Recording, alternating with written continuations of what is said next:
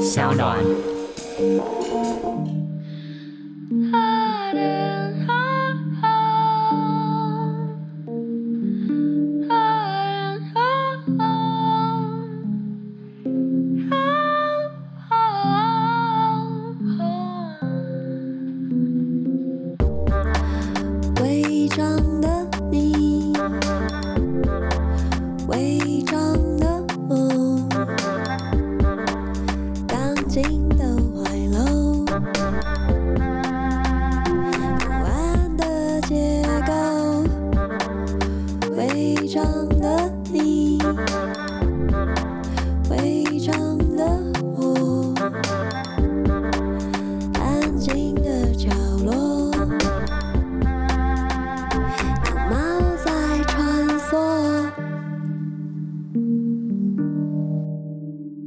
家好，欢迎收听商奥原创节目《违章女神拉拉链》，我是主持人李平遥。大家好，我是《违章女神拉拉链》第二季客座主持人严娜。没想到吧，这么快的我们又见面，是有多快？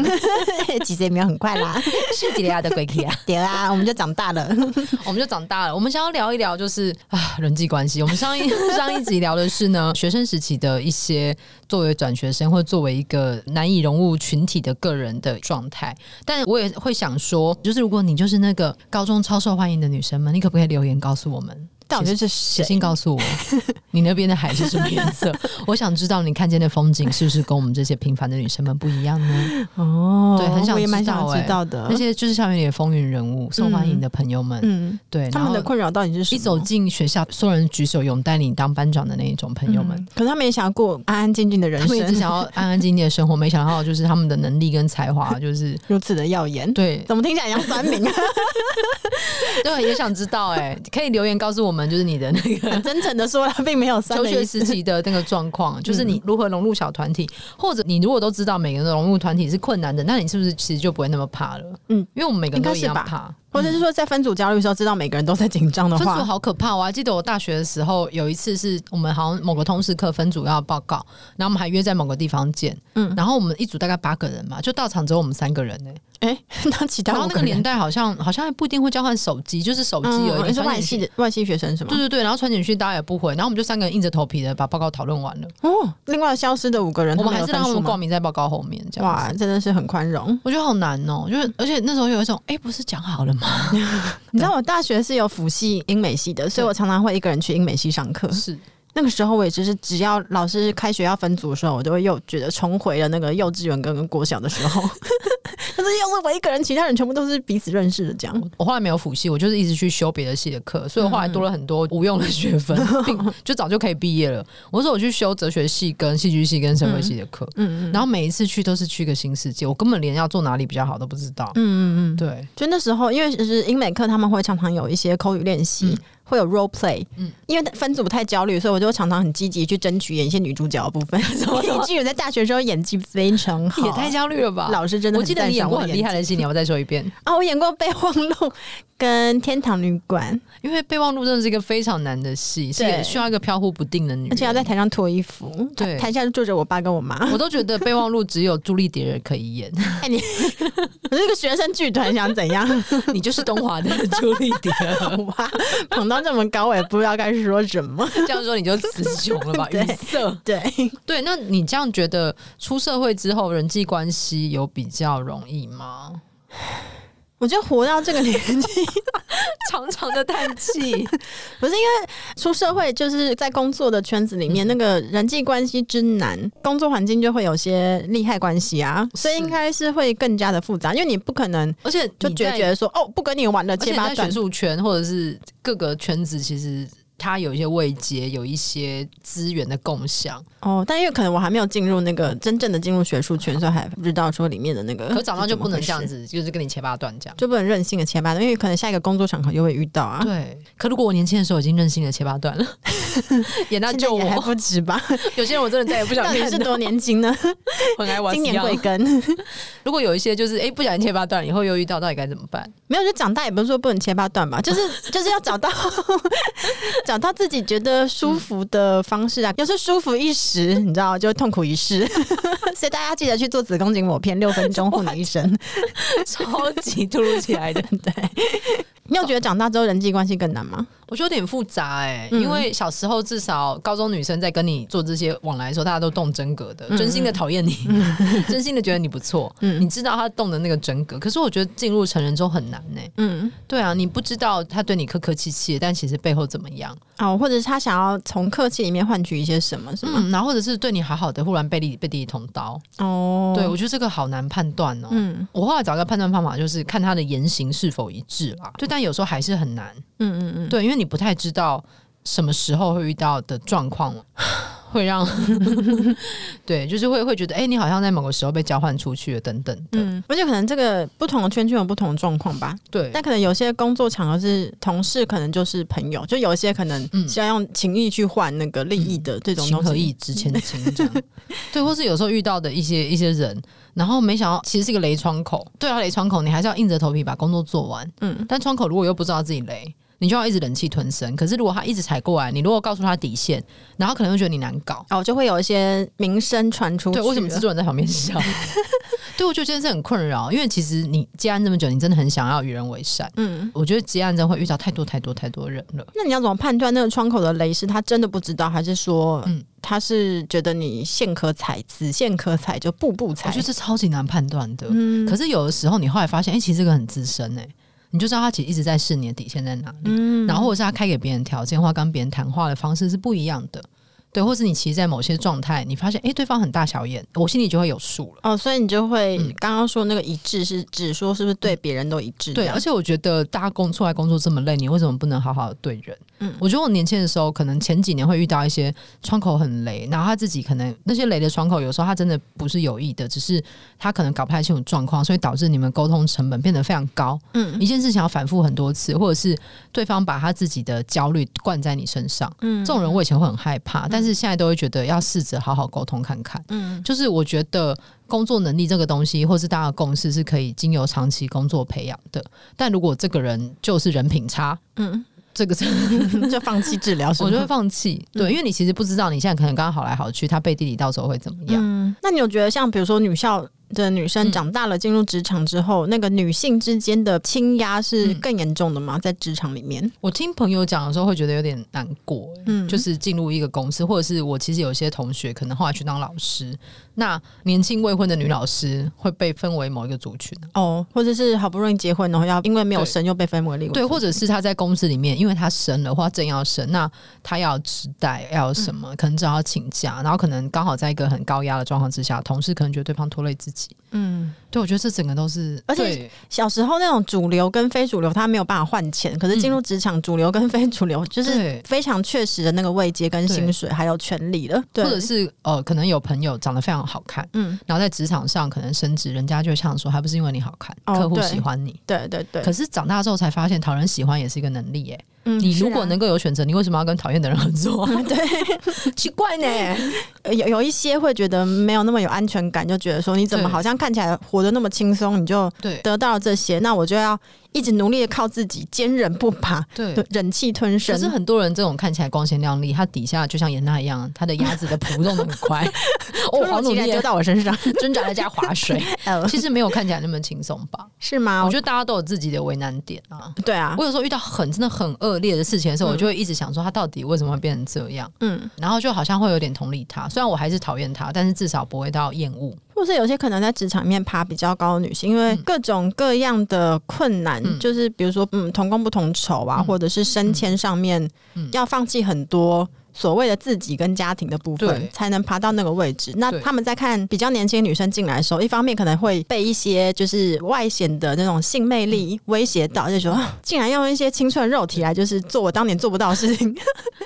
或者是一方面也会觉得说有种前辈心态吧，就觉得说，你以为是就是在职场女生有这么容易吗？反而会变成是那个压迫者这样。之前有一部叫什么《罗曼史是浪漫别册》，嗯嗯哦，《罗曼史是别册》附录，谢谢我们制作人的那个更正。它里面有一段就是那个女主角因为进入了婚姻，养了小孩，然后她再回来想要再次就业，然后韩国好像女性再次就业也是一个很大的、很大的会被歧视的一个状况。然后他在面试的时候跟跟一个人明明聊得非常愉快，大家在厕所遇到了，然后他们对谈那段对谈非常精彩，就是他在讲他当然曾经做过非常好的案子，工作能力很好，但在九年期间回归家庭，然后他回来想要理所当然接这个工作，可是对方就会觉得这九年期间你有家庭，你有小孩，可是我牺牲了一切，嗯嗯嗯，在这里。所以，就自己的牺牲跟那个缺憾的嗯焦虑与恨会投射在对方身上。对，但是我觉得，如果大家都可以看到这一面的话，我们都可以理解那个。我觉得好像不用针锋相对成这样。嗯，我记得好像有一集是邓慧云是有讲那个女人有办法兼顾职场跟自我这两个部分吗？嗯、因为现在我们可能会觉得这两个是不断的被整个社会切开来的嘛，是就是你有这个你就不能有这个，或是有有了这个就会恨那个没有这个的女性们。对。对啊，但是努力去统合，努力的试图建构，说这两者可能都可以努力的做到某一个部分就好。嗯，的这件事情，可能我们女性还是要再努力的去嗯想象吧，嗯、就是有想象力一点，以及这个问题不会有人来问男性。嗯，嗯，我觉得我们可以多多的拿这个问题去问男性。嗯，对对对，嗯、就是不是女生自己的战争，嗯，就是全世界人类们共同要克服的事情。对，因为我们上一集不是有讲到那个姐妹情谊嘛？Sister Sisterhood，, Sisterhood 不是九零年代女性主义就有注意到说，其实姐妹情谊一开始拿来当。运动的时候号召，然后团结是一个蛮好的策略。嗯、可是，在这里面就会有那个差异性被抹平了嘛？嗯、比如说种族啊，比如说阶级啊，让我立刻想到有一个很喜欢的小说叫做《温柔之歌》。哦，它是以法国的，对，是法国的小说。然后它是以一个纽约的真实案件，就是保姆杀小孩的案件，嗯、当做蓝本发想，把这个场景放到法国，然后去想说，女性回到职场，生了小孩回到职场之后，嗯、就算请了保姆，但她在那个职场。还是会常常必须焦虑，说我是不是一个不够好的母亲？对，或者同事也会预设说，你有小孩，你就应该呃下班回家陪小孩啊，嗯、就也不会约你去交际了嘛。对。对，所以你的身份就被另外一个东西限制住了。对对对对对，嗯、所以其实请了另外一个女性来代劳，嗯、做自己应该要被社会规定的这个养育的部分，嗯，可是那个心情其实还是非常的复杂。对，那就保姆而言呢，这里面立刻就会有慰藉的问题。嗯、虽然都是女性嘛，嗯、那在这个小说里面，那个保姆是一个面目模糊的，大家会看到她就会忘记她长什么样的人。可是她明明就是跟这个家庭这么的紧密，而且知道这家庭所有的一切。对，嗯。对，可是这个家庭对于这个保姆的背景是完全一无所知的。而且我记得有一段是保姆去的这个家庭面试，大家都非常喜欢他。回到自己家，嗯、然后他居住的空间是一个草率隔离出来的空间，然后他就是很想着再回去上班。对，因为他没有没有办法拥有自己的家，他是有一段伤心的故事。我觉得那温柔之歌真的写的好好，非常好，因为他挑战了两边都难的这个状况。对，因为其实这一对夫妻他们虽然是中产阶级，但他们其实对待这个保姆也是小心翼翼的，有努力不要让他就是有那个阶级上面的落差。可是阶级一直存在着嘛？对，你不谈，但还一直在。然后有一段是他们一起去度假，对。对，然后那恍惚之间，你觉得他们是一家人？我觉得那个东西也很可怕，他那个边界一直被摇晃。对啊，因为明明是付钱来的，那个保姆要爱这个小孩如母亲一样，可是他是同时又要明对，同时又要明白自己只是一个过渡阶段，随时会被抛弃的一个角色。那中间有多么的困难呢？天哪，这也是人际关系。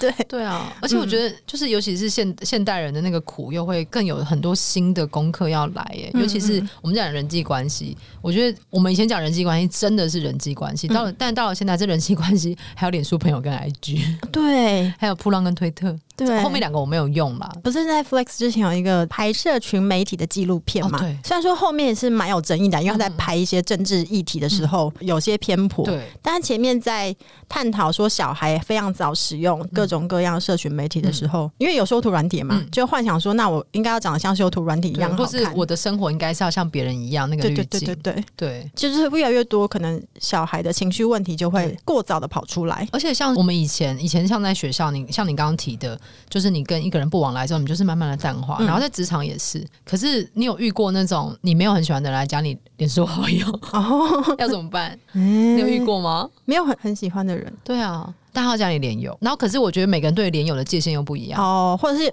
有些人觉得在清理朋友这个不是讨厌你，对。但是因为被删掉人就会很敏感，说哦，为什么删我？而且我后来才知道，脸书有个外挂是你可以看谁删掉你或 block 你，是不是？真的假的？有人会开那个外挂，我好像有这个外挂。而且因为社社群软体的设计就是要让你一直使用它，要黏住，所以你要上瘾这样子。对，所以它不就是中间，比如说你在打字输入的时候，它就会显示说输入文字中。对对对对对。对那有时候就觉得对方一直有人，对不对？对，或是你可能刚好在跟对方有一些暧昧啊，或者是紧张的关系的时候，看到对方输入文字中停止，没有送出文字，就想说 哦，他欲言又止。对，他到底在打什么？他其实没有，他真的在输吗？是这个功能吗？对啊，就是输入中啊，还是要只要字中，还是要只是打开就会有这个功能？可是因为我们完完全不知道那个背后设计者运作，你也只能装一个监视器在。对，我觉得这很难，或者是哦，我可能之前可能工作有人往来，然后对方就加我脸书，嗯，但这件事讨论完之后，这个人其实真的不是我是现实生活认识的人，嗯，我就私讯对方说，就不好意思，因为脸书就是我个人使用，那我们之后如果有有需要，你还是传讯，因为已经有讯息，所以其实收得到。我说那我就是把你删掉了，这样不好意思。哇哦，我也是思考过，可是我就是真的希望我可以至少维持这个小空间。你可能因为有些比较私领域的发言，希望朋友真的，其实我没有。你们这些绯闻跟猫咪文，对啊，其实我没有什么锁朋友的发文，我很少，我几乎都开公开，而且我要骂人一定开地球嘛，你知道我的原则吗？我至少还没有截图，骂人开地球，不服来战，我也没有封锁任何人。嗯，之前有一些下，蛋我后来又解开了。目前现况是没有封锁任何人状态，但是我会觉得我需要一个心灵的界限呢。嗯，对，现实生活太多事情没有界限，我真的还蛮需要心灵的界限的。但是我自己会觉得说有必要吗？因为放在那边其实不会影响我，但我为什么觉得需要整理？我也会担心对方受伤，即使我们不熟。嗯嗯，那你有遇过这种状况，或是其他的？因为我也没有什么私人的发言啦，我也没有、啊。不是，可是我就会发现说，哎、欸，我我其实没有私人发言的一个空间嘞。哦，因为我也没有在用扑浪或什么之类的。没有。对啊，所以心里有些安安逸的时候，就有在 Podcast 讲吧。这也是个公开地方，好吗？这就是你私人空间。不，不要骗我，不要让我有安全感，戒身恐惧。我觉得这，我觉得这好难哦。就是我，我想要我私人空间，它在哪里？这样子，然后或者是没有想要那么多 年有。而且有时候，因为这个东西太新了，就是它被发明的时间还不够长，所以那公与私的界限其实不算很清楚。因为有时候，呈现一个每个人经过都可以对你说一句话的时候啊，对啊，而且或者是有些人讲了一些什么，你就要立刻按赞表态，对，或是你已读了，对方就会不开心啊，没有立刻回他。可是我可能就是现在不方便，嗯嗯，我觉得那个界限好模糊哦，嗯，对，就是一定要让你有很及时的这个迫切性，需要有回应或者什么，对对，如果没有的话，因为对方知道你已经。看过了，所以内心就会开始有很多，他会开一个新的小剧场。他说：“那你为什么不回我？”嗯，对，严大常就是我传讯给他的，他他连读都不读，但是我心里也觉得还好啊，因为我觉得大家自己有自己的 使用的韵律跟空间。我觉得可能大家要要有一个这个概念呢，就是不是每个人都是有想要在这种及时回复的状态之下。没有，现在我觉得我我有点害怕讯息是真的，因为有时候自己状态不好的时候，那个讯息你知道说是要立刻回应的时候，我就立刻把干脆把。通知关掉，我就不要看到有人跟我讲话，我就不会有要回的那个迫切的压力。我也会觉得，哎、欸，为什么讯息跟信是要回的啊？你要派啊？不是啊，就是你有个邀约，然后就是没有那个回的能量、欸。哎、嗯，我觉得人能够面对大众能量是有一个幅度。那如果你可能本周都在连续面对人，我觉得能量会变得非常非常非常低。对，那可不可以接受？就是哦，还有好多要沟通的东西，你事前没讲清楚，时间没讲，地点没讲清楚，什么都没有讲清楚，你要我回你什么？嗯。可是现在有些人就会一直不断的复制贴上再寄回来给你，哎，嗯，而且可能是寄你的那个脸书私讯是吗？对，都什么都寄，然后说哎、欸，为什么不回？就是或者严娜不回信，他会传讯问我说可不可以请严娜？我真的会觉得 不要哎、欸。为什么？大家可不可以尊重每个人的空间？没有，我觉得好像现在，比如说我们在使用社群媒体的时候，就是因为会需要不断的说话，对，他那个说话其实可能人一生说话的量是有，其实有有一个额度的，对，他就会提早用完，然后就觉得现在人都用完了吧？对，然后就觉得好累，我不想说了。不过可能站在那个主办方，他们会他也会有时间压力啦，对。然后或者是有人要哎、欸、提醒你要干嘛，我说我又没有答应哦，真的吗？我只要看到那个 wording，我就会觉得也太高高在上了吧。我个性差哦，对，好说我一开始也没答应，然后你一直来催我，嗯、我又没有答应你，嗯嗯嗯，对啊，我连回都没回、欸，哎，你自己心里明白吧？嗯 但就是因为那个，你知道，就明不明白这件事情，大家都会心里有一把尺，可能大家尺的刻度讲的不太一样，对，所以就让人际关系就更加的困难，好困难哦。可是那现在跟实体的人类相处，你会有一个觉得你每周只能见几个实体人类？可是因为我现在教课，每周见超多实体人类，哎、欸，你每周见破百个实实体人类吧？超过对对几百啊？也没有啦，可能就一一百多吧。哦，好多。对，所以我就觉得常常觉得最近的那个说话额度很容易就用光了。可是因为那个实体人类，嗯，就不是一对多的关系的话，一对一我反而现在就觉得好好像比较喜欢，因为可以专注的跟一个人听一个人讲，对，或是比较小的场合里面。嗯一对多久之后，就会觉得好像真的不是有跟人类接触过的感觉，那好像很发散，对不对？嗯嗯嗯。可是你有时候一对多玩，其实大家都会想要私下来跟跟你一对一讲话的时候，到底该怎么办？哦，我是没有这样的经验了，应该是你下课，你下课大家不会，那大家是鸟兽散，迫不及待。大学生果然还是不太一样的，没关系啦，你们就走吧。然后或者是有时候会忽然意识到跟一个朋友已经很久没有见面了。哦，对，我最近常常意识到这件事。对，然后可是因为你一直看他的动态，嗯，你看着他结婚，看他生小孩，看他孩子满月，看孩子上小学，就觉得仿佛都有参与到他人生，发现其实没有，其实没有。嗯，对，我觉得这件事好神奇哦。嗯，我今年有尽量要多跟一些朋友讲话。嗯，对我还有就是。主动跟朋友就是聊一聊，就说：“哎、欸，还是我打电话给你啊。”嗯，然后我们就讲了电话。嗯，对，我觉得这些小时光就是会现在此刻觉得很珍贵。以前那是尽量传讯，但是朋友就会想要讲一下电话。但我依旧还是不接陌生来电的啦。在这边 announce 大家这样子，真的好讨厌接电话。我以前在公司上班最痛苦的事情就是讲电话。对，嗯，而且或者是别人的分机一直没有接起来啊，我讲电话也会让我很焦虑，你就要帮他接嘛。嗯，然后就还要帮他留话嘛，他常常要干嘛要干嘛，哦，痛苦啊，痛苦，放过我，就整个办公室都在吼，看谁要接，你知道吗？然后就那个铃声在那个某个地方一直响，一直响，然后你又最小，你就觉得好了，我接。我记得之前好像是谁在脸书上面有统计调查过，说谁是害怕接电话的，好像蛮多人其实有这个镜头。我记得我前几年还在工作的时候，然后我听过资深的前辈在嘲笑。新进员工就是在说，竟然有人现在写 email 请假，还是那时候是什么？Mason 不是还没有 Messenger，应该写 Line 或 email 请假。他们就说怎么会有这种人，是要打电话请假的啊？哦、因为电话是是相对正式的，是吗？对对对。嗯、可是我现在其实我会觉得 email 比较正式哎、欸。对，因为 email 是要经过字斟句酌的写下的，就至少有格式的东西，你要简单思考过后，嗯嗯嗯，或者是你有你应该也会收过那种不明就里的 Messenger，或者学生收到学生信想说 Hello，要不要学一下 怎么写？就丢一句话这样，对。对，就是真的一句话，也没有 title 说老师好，什么都没有。对我也有，我也有，就是哎，就有种哎，你要干嘛？没有跟你那么熟，然后你没有回，然后我还收过这样，然后对方就丢一个问号过来。我心想，嗯，有事吗？有事自己说。就是因为人际的那个 距离，好像就是会奇怪，突然变得很，因为他可能看到你的绿点点，知道你在线上。对对对对。然后最讨厌就是那种在吗？在不在？也不讲说到底要干嘛。对，你要先说，我才能够确定我在不在。可能你我觉得他应该就知道说讲了，可能就不在，我就不在。立刻下线。对啊，我觉得这个好难哦。有啊，真的就 觉得现现在当人类越来越困难，交际困难。对啊，哎，我想知道你现在就是怎样怎么使用人类？就你今天是不是要讲一本我自己也觉得很有兴趣的书？因为我们就在讨论说，就是人际关系这件事情。然后，因为我最近刚好刚好在看一本书，我觉得真的是棒透，要推荐给大家。它这本书叫做《人类使用说明书》，然后是一个有 ADHD 的一个学者写的。然后，他的人类使用说明书，它副标叫做《关于生活与人际难题科学教我们的事》。嗯，我觉得他超棒，因为他在想他从小到大，他现在也在从事博士后研究。跟你说一下，跟你讲，而且这本书拿了那个二零二零的英国皇家学会科学图书大奖，是史上最年轻的得主。反正他就是都是博士后，因为他有 ASD 就是自闭症，然后跟那个 ADHD。嗯，然后因为他从小就不太知道该怎么与人相处，他甚至有一段在讲说，他为了要融入同学们，所以是模仿同学们的行为，去判断说，哦，要这样吃饭，要这样聚集，要怎么样比较好。其实他有一段好好笑，就是他在宿舍，他就是模仿所有人类的行为以融入他们嘛。然后他看到他一个应该是室友，然后睡前亲吻的啊，柴克艾弗隆哦，柴克艾弗隆，嗯、他亲吻柴克艾弗隆海报，他以为也要这样做，所以他也做了一样的事。然后室友跟他说，呃，其实可以不用这样，为什么要逼自己呢？就他的模仿到这个程度，嗯嗯嗯，他都是借由一些科学的方式来切入人际关系。例如说，在一个群体里面，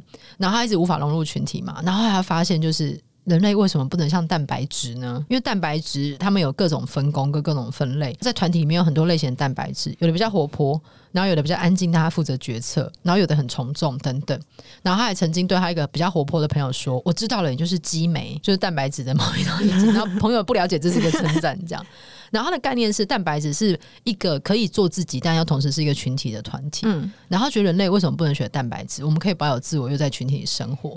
然后甚至后面有一段他在讲人际关系的时候，他是用干细胞在做例子的。嗯，因为干细胞不可能一日就立刻生长成完整的状态，它一定要慢慢的根植。然后他也觉得人类应该是这样，是慢慢的互相理解、同理，一起成长，那个关系才越来越深远，就像细胞的成长。他好多这种判断。嗯，然后例如说有段他在讲文学作品，然后或者是他在讲人际之间的相处，他说那很像波长。你有时候遇到一个人，他是跟你的频率是合的，所以这是一个正向的波。嗯，然后你们都觉得好棒。有时候遇到一个人就不对盘，他就是一个负向的波，然后你自己的波长就把它消掉，嗯、超级棒。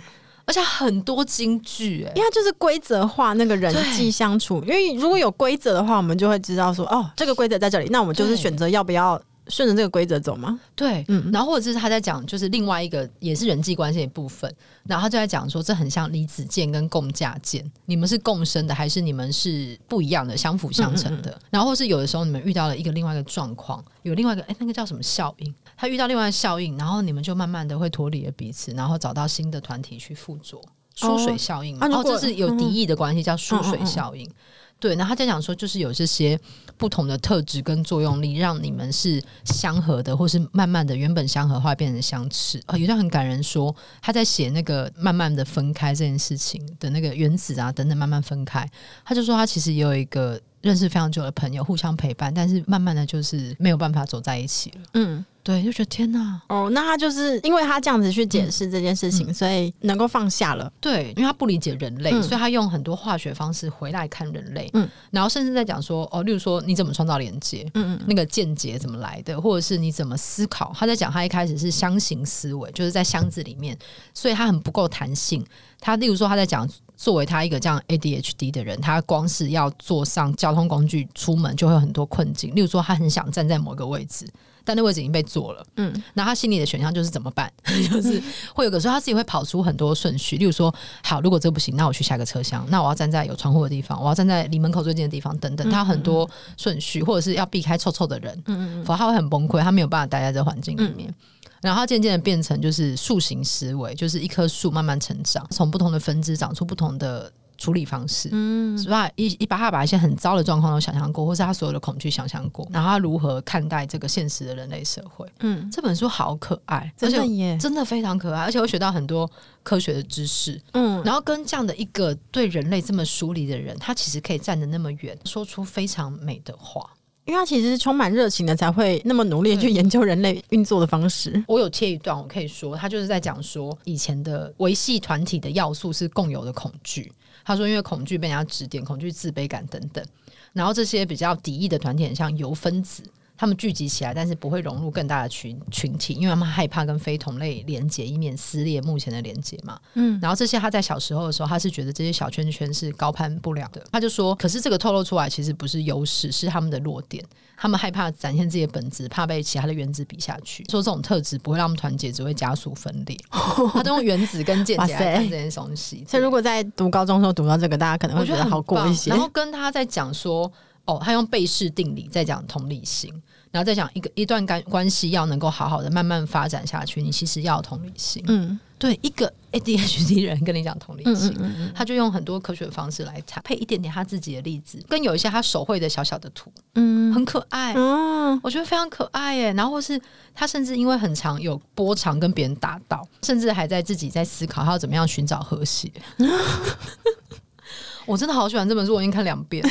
跟恐惧是什么？然后怎么什么是完美？嗯，他怎么样从错误中学习？嗯嗯，这本书好可爱。或者是他后来有交一个男朋友，然后他在交男朋友这个恋爱的过程中，他掉了一把伞，然后他掉了伞非常难过，因为那把伞陪伴他走路，他可以帮助他，就是是他的某种会依附的东西之一。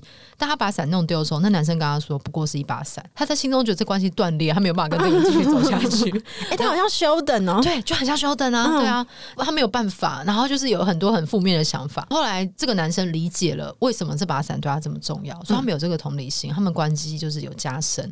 然后他就他就写了一句话：就是在那段写一句，他说：“后来这个男孩陪了我比那把伞更长的时间。”哦，我要哭出来了！我觉得很棒哎，我真的快哭了。就是他找到这样的人，跟这样的朋友，他妈妈或是他姐姐愿意理解他，或者是他在姐姐要结婚的时候，因为他姐姐做时尚产业，他理解姐姐需要他参加婚礼，这是一件多重大的事情，嗯、真的像修等。嗯、但很想打扮成另外一个奇怪的人，嗯、但他会去，但他想打扮他想打扮的样子，嗯、但他姐姐也理解他，让他办了，就是彼此有那个妥协，因为你们互相理解，一步对，然后又加入一堆科学的那个，我觉得以前上一些化学物理课是被这样解释，我觉得我会好过一点。真的，对。然后或者是哦，如何往目标迈进，他用量子力学来解释。嗯，或者是他还说他小时候白马王子是那个霍金哦，真的霍金对。嗯、然后甚至他连那个什么万圣节还是什么扮装都会扮霍金。我就哎、欸，霍金会开心吗？我不知道。可是说的很像霍金，对对。然后他就用量子力学来解释这个所有人类。我觉得。人类这么渺小，然后用这种广袤无垠的定理来重新看我们生活小小世界，我们不过就是原子。对，他其实对人类是很有爱的吧，才会那么那么努力的用他自己能够理解的语言去解释这个他无法理解的对世界。对，对嗯，我觉得这本书真的很棒。再说一次，《人类使用说明书》。好，我你这样讲，我也想要去买，真的好棒哦。好喜欢，大推荐！天啊，你是带货女王吗？真的吗？大家赶快买起来好好？我被说服了，真的好棒，好想认识这个人。可是我我也知道这作者不会想认识我。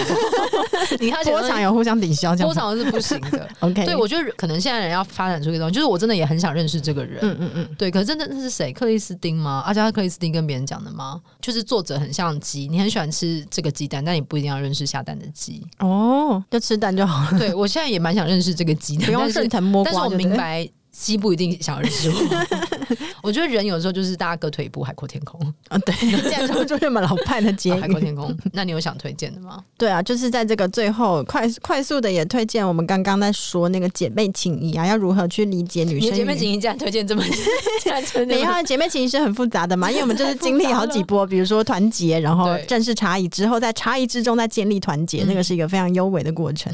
那这个呢，就不是一个很正向的例子了，因为他这本书是以非常有名的这个曼森杀人家族杀人事件作为底本发展出来。可是我们在各种比如说美剧改编的曼森家族事件里面，都是男性视角，或者我们看那个就是从前有好莱坞嘛，他也是从男性视角去看这些家族是如何结合在一起的。他们都是逃家的孩子。可是这本书很聪明的是，从女孩们从家里面逃出来之后，进入了一个哦，对，它叫女孩们，然后是艾玛。克莱恩写的，他的英文就是 girls，对，the girls。然后他它里面有趣之处就是说，这些女孩们，这个主角她是在父母离异之后，然后又在青春期里面不断的觉得自己很平凡，然后过着平凡的人生，嗯、人生之中没有任何的闪光点。那在偶然的情况之下，看到了她认为觉得好像鲨鱼一般闪闪发光的一个女生站在路边，然后。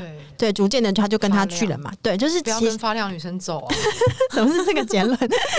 塑塑胶姐妹是不是？你刚 你刚刚说什么？是素怕怕，就逃离他原本觉得不是很快乐这个家，然后进入了这个曼森家族，重新建立的家庭关系。可是，在这个家庭关系里面呢，我们好像觉得说拥有自由了，因为逃离原生家庭。可是他们还是依照。原先的父权的规则在运作，因为女孩们在这个家族里面还是争相的献身，就是为这个主导的这个男性献身，然后要服侍他脆弱的心灵，因为他想要出唱片又出不成，就很玻璃心这样。对，所以其实那个规则还是一样的。然后去杀人，要不要杀人？这中间姐妹之间或者女孩之间对于暴力的看法又会有一些复杂的差异。嗯，对，所以这本书其实就是有很多层意义能够阅读跟理解，而且是非常非常好看的故事，就推荐大家女孩们艾玛克莱恩这本小说。而且我也蛮想推一个就是快乐的影集，叫做《破产女孩》，我以前超爱看的。我觉得我们两个女生也好可爱哦，嗯、就是两个明明天差地别，但是他们可以这么搭配，嗯、而且好想吃那个杯子蛋糕啊！对，因为他们是在那个有点破烂的对哎快餐店里面工作，嗯，然后就是都脏脏的，厨师有点可怕这样子。对对对对对，对，但是我觉得它里面展现就是。我们刚刚说那个 sisterhood，、嗯、就是如何教导对方，对方所不会的，然后一起在这个世界生存下来。嗯嗯，我觉得这件事非常可爱。像你这样说，我就看想到一个，可能大家会觉得是烂片的，就是那个，我是不是想看烂片嘞？就是《The House of Bunny》女郎我最吐吗？没有，就是哪里不好？他们是从 Playboy 的豪宅里逃脱，哎，对，其实他跟那个我们刚刚讲的 Mean Girls 有点像，对，但也是有公式的啦，就是可能原本不起眼的女孩，对，学会了化妆，她没有不起眼，不起眼呐。因为我虽然说她不是一觉醒来觉得自己太老了被赶出来的那一部，就是姐妹会那那那群女生是不起眼的，她太老被赶出来了 Playboy 的女生，然后教一群不起眼的姐妹会们。化妆，然后变成一个主流女性、主流女性的样子。对，然后那些本来不起眼但是又很聪明的女生，就教就是太老从 Playboy 豪宅被赶出来的女主角，对，如何跟聪明的人相处。对，因为她喜欢上了一个聪明的人。我觉得这个东西很贱，虽然这部片也很老梗，嗯、但他教你的东西就是你要把外貌遮住，嗯、对方才会看见你的内在。对对对，它里面有个很可怕的交换的公式，对，你就好像外貌跟内在只能选其一一样。嗯、因为那个原本的那个姐妹会的房子里，每个都聪明到不行，但打扮都很奇怪，可是那些奇怪的女生们都好可爱哦。对啊，他们他们真的高矮胖瘦不一，然后各有各的特色。只要不是异性恋，就会非常顺利。歪楼，对。可是反过来，这个兔女郎想要喜欢上一个男生，她必须掩盖自己的外貌，然后还要戴个眼镜之类的。对，就看起来会比较聪明，还要谈一些社，就是社会上的大事啊，国际时事这样子。对，但是我觉得呢，到了现在的时代，外貌跟内在我们是可以兼具的哦。嗯，对，这部片后来是有 在这个两两者之间，大家各自找到一个舒服的表达方式了，找到一个平衡。那希望大家可以找到自己的使用方式。是哦，对，快快乐乐当人类吧。对，即使你是个男孩，男孩，我觉得男孩的世界有一些隐而不宣的一些盟约，嗯，但你也不一定要照着盟约走，嗯嗯，你可以变成一个更好的人。对，跟女孩们站在一起吧，男生们 永远不会错的。好，那祝福你，祝福大家。好的，拜拜，拜拜，希望你们舒服哦。拜拜。